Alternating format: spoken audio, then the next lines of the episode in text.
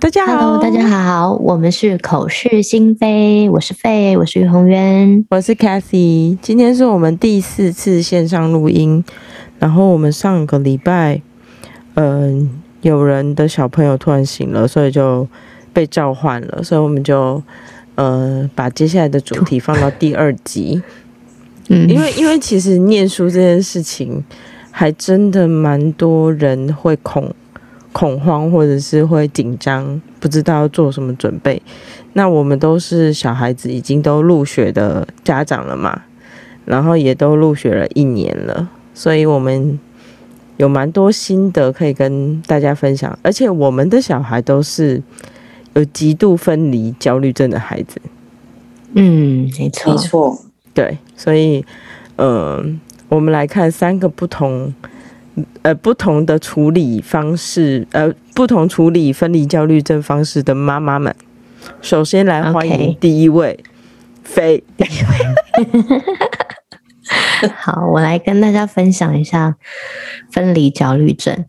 其实选完了学校。应该说选学校的时候是妈妈很焦虑，那个不是分离焦虑，那个是选 幼稚园的焦虑。没想到送到幼稚园之后开始，那个焦虑是嗯，就人家都说不是有一些妈妈会哭吗？会看到小孩子的背影、离去的背影，或者是就是哭泣的背影，然后也在哭吗？大哭啊！嗯，我我是那种我没有大哭诶、欸。我从头到尾就是我很紧张，但是我没有哭，爸爸哭了，也没有，也没有，就是我我我是属于那种就是守候在旁边的，就我那一整天，我几乎他上学的刚开始，我不知道是我有分离焦虑症还是他有分离焦虑症，我们两个都有，就是我很担心他，因为我觉得他可能。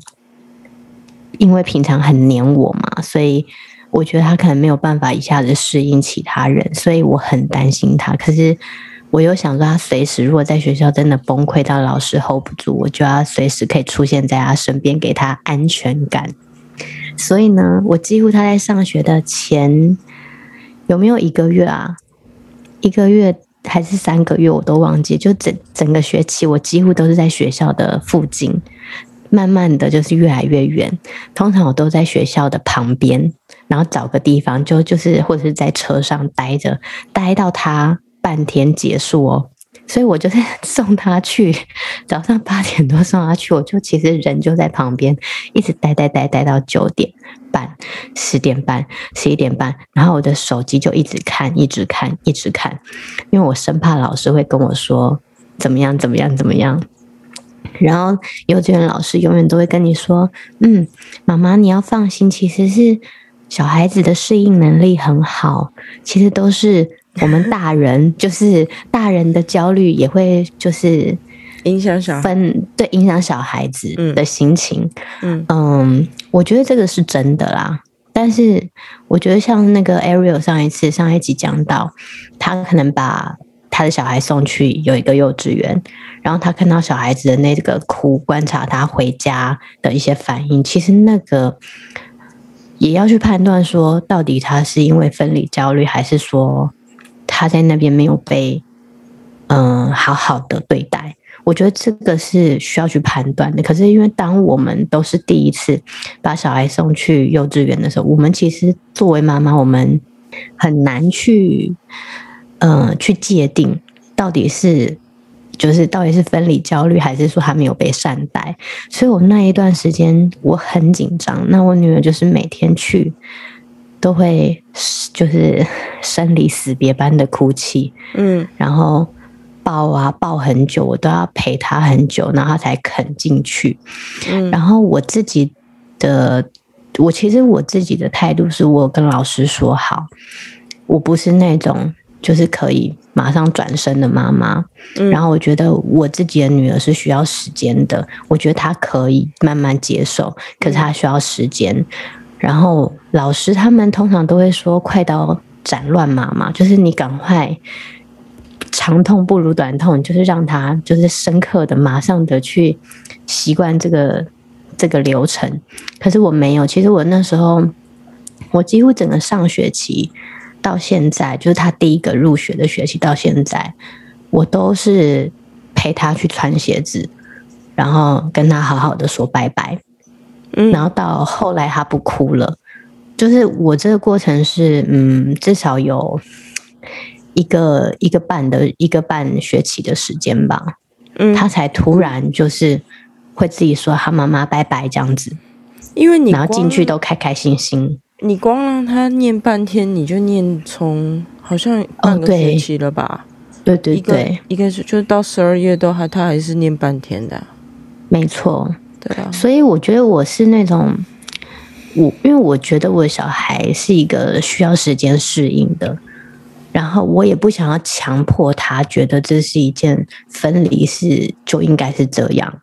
嗯，我觉得有的小孩子可以很快的就是释怀，可是我觉得我的女儿并不是那种，呃，可以很容易释怀，就觉得就是大啦啦觉得这没有什么，因为她都还耿耿于，她到现在都还会跟我讲，妈妈，为什么我以前上学的时候我会哭呢？然后我就说，对，为什么？我说：“你觉得为什么？你还记得吗？”他说：“因为我不想跟你分开。”他到现在还是知道。然后说：“那你现在为什么可以？”他就说：“因为他知道很快下课就来接我了。”对啊，对。他说：“虽然还是很想你，但是我知道了。”所以，我这过程就是，我不是那种就很强迫他一定要照老师的方式，就是快刀斩乱麻。那老师当然就是也很。就是也让我这样子，就是 也让我这样做啦，因为不是每个妈妈都可以接受嘛。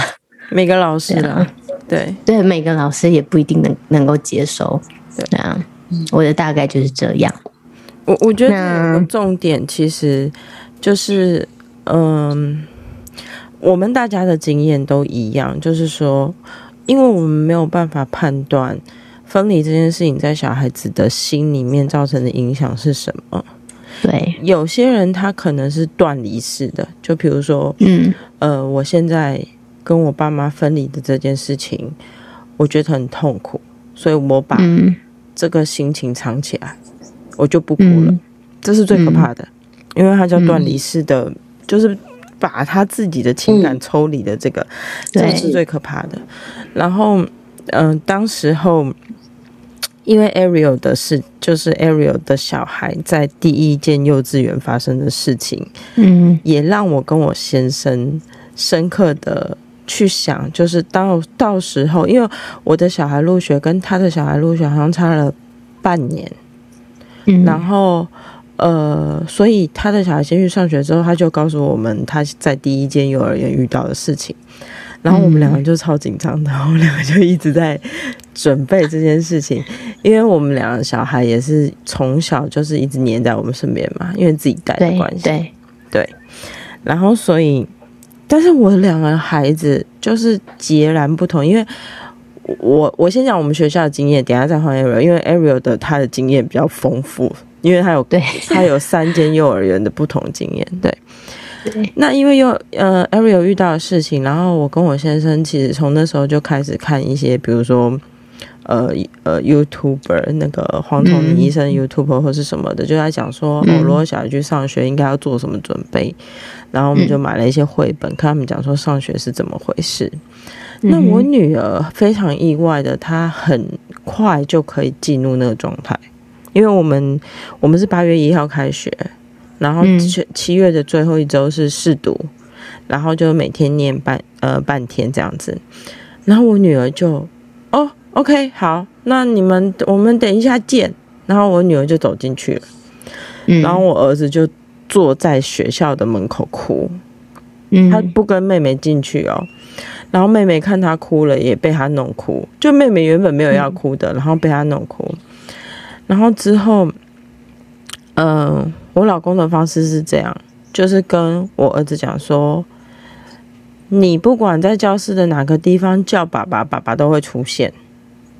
然后我老公就真的那一周，那一个月不止那一周，那一整个月，他去进去上学的时候，他就坐在那个就是呃教室的穿鞋椅的外面的那个墙那边等。然后我儿子就会一直说：“爸爸，爸爸呢？我爸爸呢？”然后我我老公就站在外面，让他看得到他，嗯、因为我老公很大一只嘛。嗯嗯嗯。然后就这样子一个多月过去了。然后因为我们那个学校的校长，我们就有跟他讲说，我儿子不是一个很轻易可以说分离的小孩。嗯。然后，但是校方也不希望我们要进到里面去，因为会造成更多其他的小、其他小朋友的想法的的的想妈妈。对，所以我老公就用这样的方式，就是他可能会在校园的树下坐着，或者是穿鞋椅的旁边，反正就是他就会找一个地方待着，然后待到就是我我儿子不会叫他了，就是不会特别看说啊，我爸爸在哪里了。他就停止了，嗯、那那个时间大概一个半月这样子，嗯、然后这是我们处理我儿子的分离焦虑的症的这里，但我女儿比较特别，就是我女儿好像没有什么分离焦虑症，反而是我有分离焦虑症，因为你就看着一个很勇敢的女孩背着书包，然后跟你说好，下课见，拜拜，然后她就走进去了。然后妈妈的内心剧场就是对，然后我会不会是假装的？我眼泪就掉下来，想说我女儿怎么就这样离开我了？但第二天之后我就很 happy，我想说哇，我女儿好爱上学哦，太开心了。对。所以所有软烂的事情我处理一个就好了。我说软烂的事情，就比如说分离焦虑症，我处理我儿子就好了。因为我，但我还是会跟我女儿聊一下，就是上学的状况啊什么的。但我女儿是目标型的小孩，就是说你跟她讲说哦，上学这件事情你可以干嘛干嘛干嘛，然后你获得到什么，她就会去达成吗？去规划跟达成。所以有目标型的小孩的。方式是比较好沟通的，就是你让他知道利与弊跟嗯这个终点是什么，嗯、然后他就会想办法的去做到或完成，或者是提出他的看法这样子。可是我小孩都会直接问我说：“那我为什么要做那个？”我没有想啊，我女儿都会说：“我只要待在你旁边就好了，我不想去学校。”哎。这种你要怎么回答？因为你小孩就不是目标型的小孩，像我小孩就是目标型的。就像我就会跟他讲说：“哦，你去上学，然后一个礼拜过后，那我们礼拜六去去就去哪里玩？就是嗯，他因为他们喜欢，比如说去海边玩水，然后或者是嗯呃回奶奶家玩或者什么的，他就是有个目标在那边，他就会尽力的去达成，直到像现在。哦我们防疫期间，他还是一样啊，就是他每天有自己的目标跟 goal，然后他达成的时候，他就会说：“妈妈，我完成了，我们礼拜六可以看一部电影吗？”类似这样子。嗯嗯，对，我这边打个岔，就是你知道，就是有很多绘本啊，不是都会。就是让那种要准备入学的小孩子专门设计给这个这个这种学、嗯、学龄的看吗？哦，我那时候我就是买了非常多，然后各式各样的跟我女儿说，然后让她去找学校有趣的事情，然后呃，就是她还是一样每天去上学会哭嘛，就是一整个学期这样。嗯，然后我就觉得，我其实到第二个月的时候，其实我有怀疑过自己，跟怀疑过。学校就说他为什么还会哭？因为进去之后，老师就会说他都没有哭了，他可以很正常的跟人家相处。他可当然他不是那种很踊跃或是很热情去参与别人的人，他会看，他是观察型的小孩嘛。那老师都会感受到我的疑虑。他们都会拍照片，就是给我看，就是给给我一个证明这样子。嗯、对，因为我到第二个月，就是看他还会哭，然后还是依然跟我说他不想要去上学，然后会跟我说学校一点都不好玩。他说：“妈妈，学校学的这些东西，你在家就有跟我玩了，为什么我还要去学校？”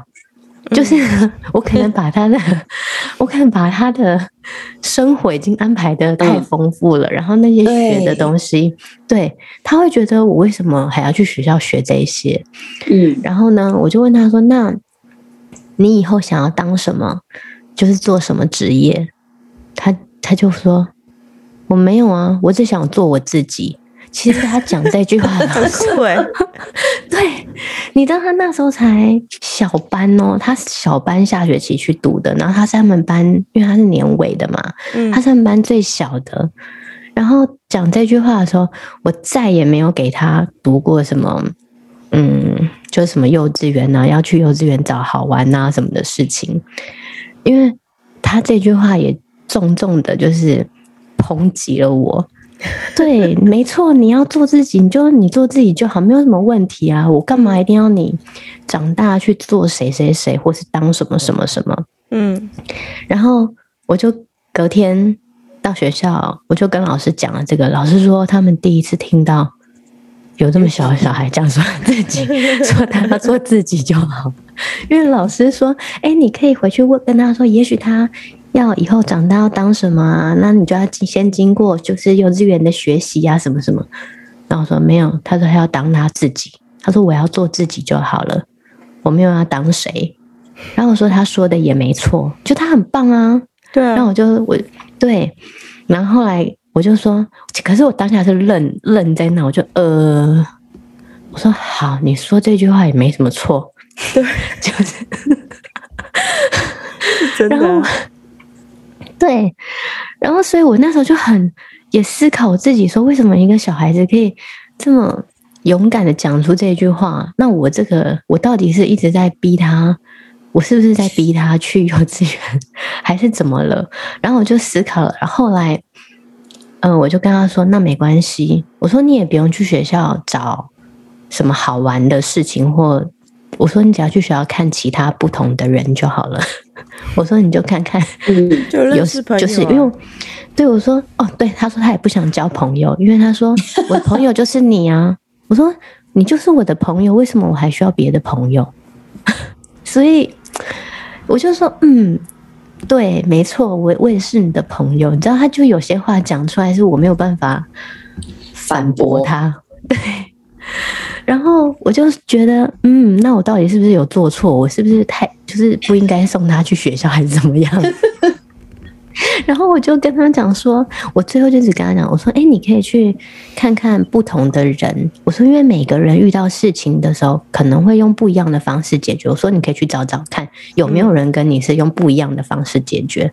他说，啊，是哦。他说，那好吧，我去看看好了。小孩子有时候给我们蛮多智慧的，其实，嗯，对，所以我其实我当时在第二个月的时候，我真的是有一点怀疑自己到底是不是他还没有到要去上学的年纪。嗯，对，但是我现在是觉得坚持是对的啦，因为他在那里的确学到了分享，因为你知道家里只有他一个小孩，对他。真的不知道怎么分享，而且很多事情像独生子女的家庭，就是很多事情就他要什么，他就是优先得到什么的那个人，没有人跟他争，嗯、没有人跟他。都独生呢？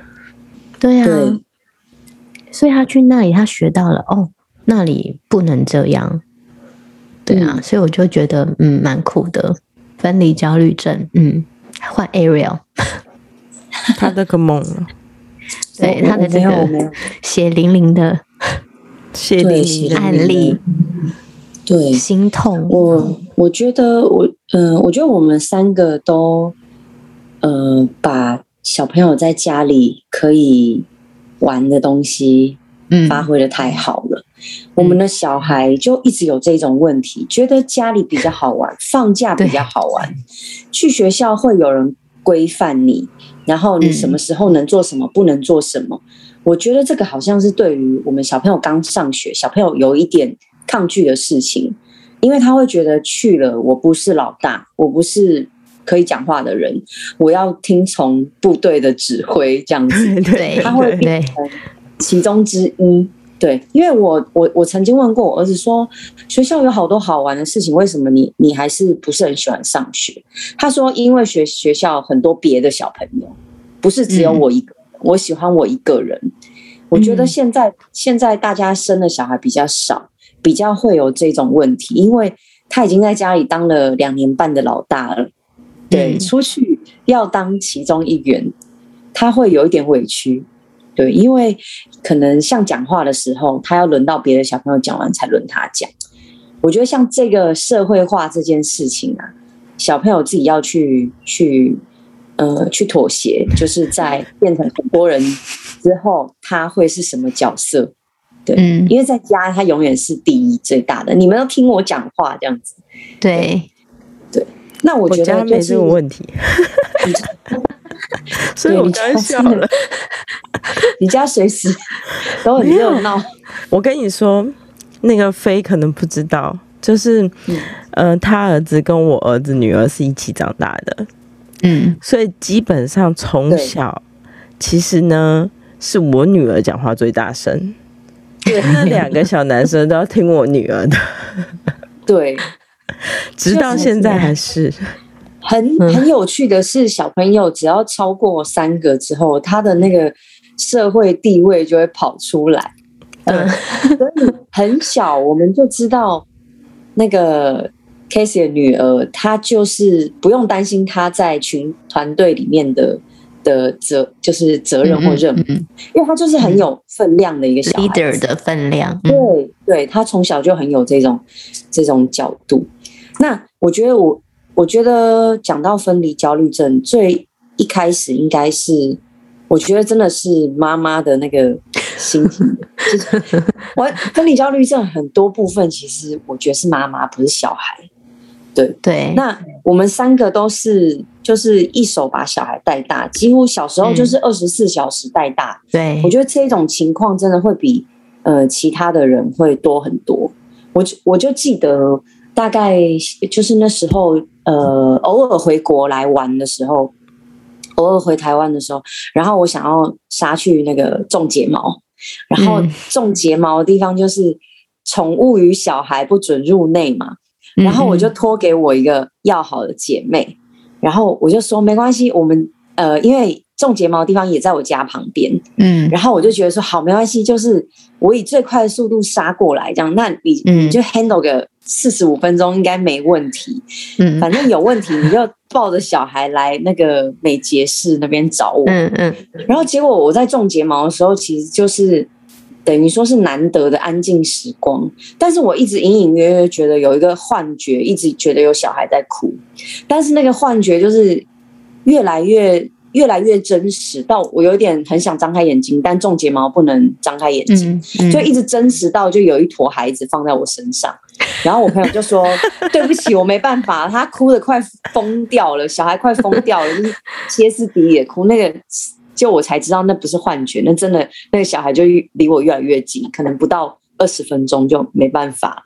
然后我没有张开眼睛之前，我儿子还是一直疯狂的哭。然后因为我是那个亲喂的嘛。就是一直到，就我直接拉开衣服，然后把他的头按下去，一边种睫毛，然后一边喂奶。对对对，然后因为美睫师是女生嘛，然后那个美睫师又是一个封闭的空间，然后我也已经当了妈妈，没有羞耻心了，然后直接把他按住之后，哎，他就安静了，因为他其实在我身上，他还在哭，因为他不认，就有一点没不认得，因为妈妈眼睛被贴了一些胶带啊，然后我跟她讲话，她有点无法。对，无法缓过来，就最后他就是那个头一按，他就冷静了，就是塞奶嘴的意思。对，我跟你说，对对对对，他跟他儿子借母奶才可怕嘞，两那个妈妈跟小孩哭了三天，妈妈也哭，小孩也哭，妈妈哭什么？真的就是，我后来觉得，就是小孩真的是看妈妈的情绪啊，所以我应该先管理好自己的情绪。对，小孩才不会就是掉入你受到你的感染。没错，没错。所以其实我们在念第一个就是第一个幼稚园的时候，我觉得我自己也没有准备得很好。然后我儿子。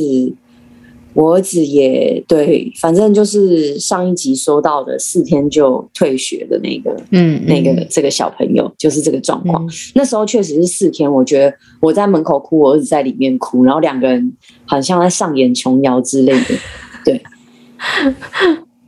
所以后来我说我找了很多学校，做了很多功课，然后哎，我觉得这过程中我的心情比较稳定了，然后我觉得相对也给他比较稳定的感觉，而且在参观学校的过程，我也让他在那个学校玩。然后呢，呃呃，其实参观学校过程。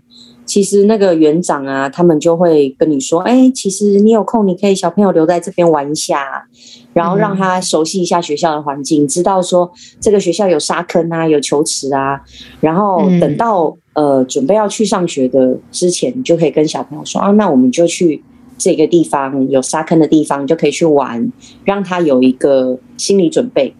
对，我觉得可能也是好的。所以其实到第二次是。呃，我儿子第二次念念学校的时候，其实那个分离焦虑症的状况就减少了。然后第二次的时候，我也已经没有在上这个当了，我也没有在情绪当中。对对对，你已经脱离了。一直到第三次，我觉得我都硬了，你知道吗？整个人就已经那。那第二次是为什么没有继续读那间学校？因为他，嗯，第二个学校是为了等第第三个学校，因为第三个学校我们上一集有讲，他光面试到入学要一年半呐。OK，对，哦，所以中间我以为，嗯，对，中间有一个，对。对，嗯、是为了等下一个学校。其实中间那个学校也还不错，像一起去的朋友，他也一直都还在念。就是我说的每个学校有它的优缺点嘛。那嗯，最后当然是以长期的角度会会选择了现在的学校。嗯、呃，中间我可以分享说，像我之前有一次去找那位很帅的黄医师。当然是去咨询一下其他的问题，嗯、当然也有提到这个分离焦虑症的事情。嗯，那当时其实医生给我的建议是说，呃，我等于是小朋友的单一照顾者，就让小朋友，嗯，对，唯一照顾者会变成小朋友他的情绪的百分比会会压在我这里，所以其实就是在学龄前的小朋友啊，爸爸妈妈或者是爷爷奶奶啊，其实可以轮流让他们变成是。呃，小朋友的一个可以独、可以可以照顾、可以一对一单独的对象。嗯嗯，其实我我觉得我们妈妈就是我们在生完小孩子的时候，有时候会把很多的责任压力在身上。像以前一开始小孩出生，其实我一点都不敢出门做任何事情，然后出门我会非常非常着急的回家。其实可以让很多妈妈就是开始训练。呃，老公啊，或是训练爷爷奶奶，其实它是一个很正道公平的理由，就是你不要让小朋友的百分百情绪都在你身上，然后你一不在，小朋友的百分之百都呃被抽掉，都落空，对对，就落空，那他整个情绪就会在你身上。所以如果到学校这个百分之百都不见了，那他的世界当然像天塌下来一样。可是如果我们平常妈妈还是很重要，可能百分之四十好了，那爸爸也百分之四十。其他的亲人有个百分之十、二十的分摊，那小朋友在去学校的时候，不会突然觉得那个百分之百都不见了。对，嗯、可以慢慢的训练。那我觉得这是一个非常好的方法。嗯，对，也有一些人会训练呃物件，或者是比如说毯子啊，或者是玩偶啊，嗯、让小朋友有一个依赖、依附的对象。对，对，对，对，对，等于说，哎。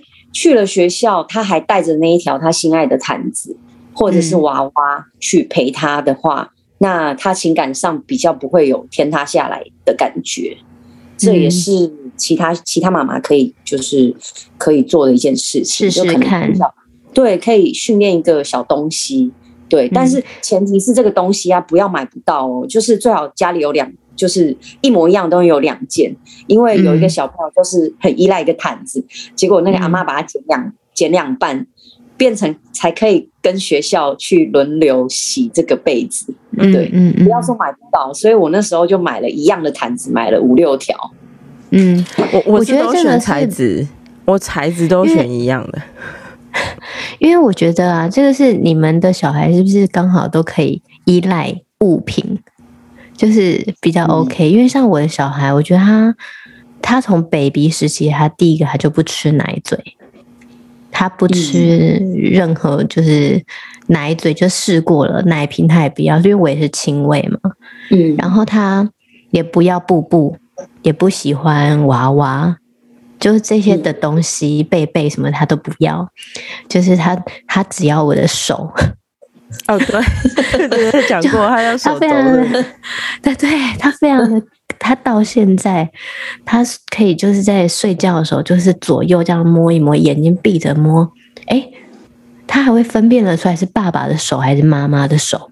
他爸爸的手，他就把他推开，然后他就会再翻到另外一边去找我的手。我就说：“我的手你怎么认得出来？”他说：“你的手不一样。”他说：“我认得出来，我用摸的就摸得出来。”对，那对，就是那个东西是在学校没有的。然后像他，我记得他刚刚送去学校，然后要开始试试看，老师就是让他睡个午觉这样子，老师就陪他睡。然后他就摸老师的手肘，就然后结果，然后就他摸了一，他摸了四十分钟。他说：“我真的睡不着。”他说：“因为这不是妈妈的手。”然后，所以我觉得这个你刚刚说的那个，真的要从小就是不要让他，嗯，就是如果可以的话，就是不要让他只依赖一个。人就是一个对象，对，因为我觉得我当时可能也是因为这小孩来的很就是比较意外，然后又很意外嘛，然后但是又真的是一个奇惊喜吧，我觉得也不是说奇，就是说很惊喜这样子，然后再加上我先生很多时候他不在嘛，所以我就是等于是自己一个人带大，而且我也没有。就是可能长辈啊，或是嗯，就是身边的人比较没没有可以帮忙照顾的。然后我觉得我还有一个地方，就是你刚刚说，有时候是妈妈的的的的心情，是我觉得我可能也没有。第一个是我的身边的好朋友、同学啦、好姐妹，跟我就是一起念书的，也都还没有结婚生小孩，所以我当时候我其实不知道要找谁。去帮忙，嗯，然后到了过了一段时间，我就觉得好像就连保姆都不是那么的了解他的时候，我会觉得我到底能够相信谁？嗯、就变得其实我的不安是来自于我自己对于其他人的不放心，嗯、因为他们是对他们，我会觉得他们不不不像我这么了解我的小孩的需要，对对。你们两个火，你们两个的火孩子都把你们困住了。对，火孩子，因为你的火象啊，你们两个孩子、哦、是吗？嗯，我本来在上海的时候想说，呃，小孩生了几个月了，可以请个阿姨来帮忙。然后那个阿姨可能看那个小娃娃太可爱了。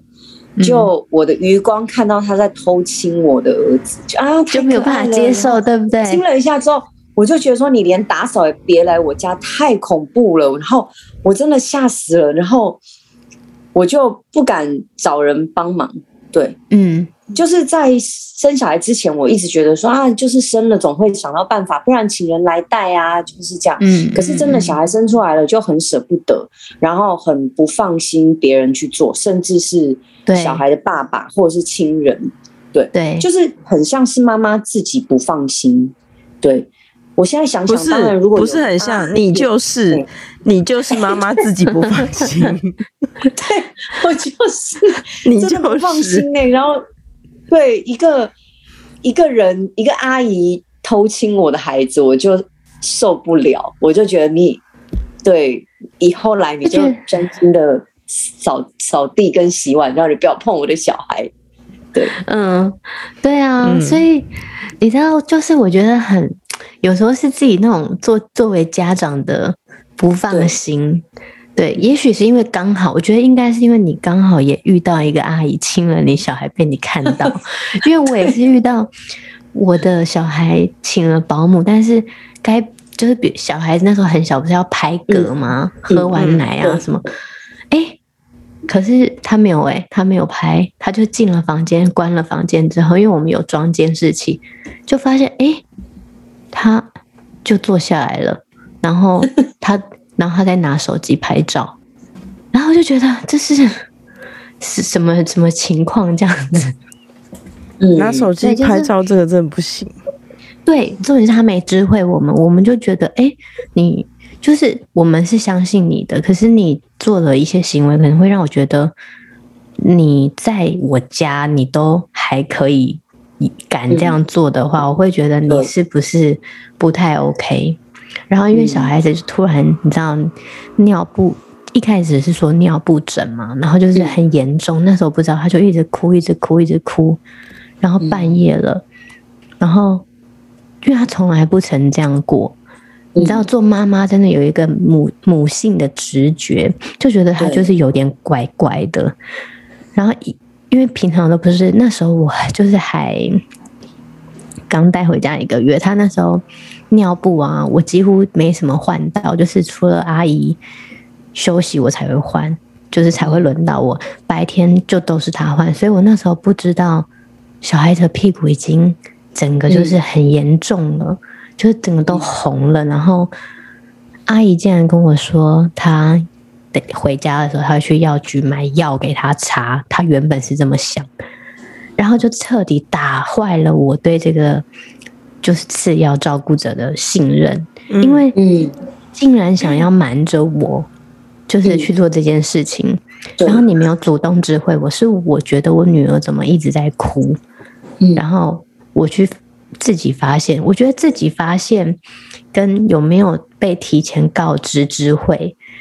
是很重要的，就是对于一个妈妈、新手妈妈来说，嗯。嗯，对啊，所以算那件事情，后来是我就跟阿姨说，不好意思，我说我没有要你去买你的药来擦它，我说我要自己带她去看医生，嗯，对，对于我说，因为你又不是护士啊什么的，所以我觉得就是因为，你发现一个专门在当保姆的人。就是他们做出来的行为，就是也会让你觉得没有办法信任的时候，你会觉得到底你能相信谁？就是，所以我觉得就是我，我觉得有一集可以来来讨论保姆这件事情，因为像我，也就是不用不用，嗯，这样子有点不用什么，我的保姆都是三十岁以下。嗯，没有啦。我觉得年轻，反过来讲，我怕会攻击到某些族群。因为因为因为其实我我我个人是比较龟毛一点的人，就是说，嗯，在养育小朋友的路上，我们我跟我先生比较有多一点的坚持。就是虽然很多时候我们都是很 opening 的，嗯、但是很多时候又是很多坚持。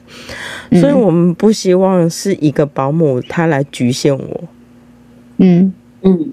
或者是他教我应该要干嘛，嗯、因为我觉得我才是最适合我小孩的人，嗯、所以所以后来我我的保姆都是刚出社会的，或者是全、嗯、全台北市最年轻的保姆。嗯，对，我想要一张白纸，然后我训练他成为适合我的保姆。他。对，OK，哎。欸今天这一集的分离焦虑症就这样子结束了。今天内容超级精彩的，下一次我们再请 Ariel 来跟我们分享其他的主题哦。谢谢大家。Yeah, OK，谢谢，yeah, 拜拜，拜拜，拜拜。请大家帮我们订阅、分享，加上五星好评哦，谢谢。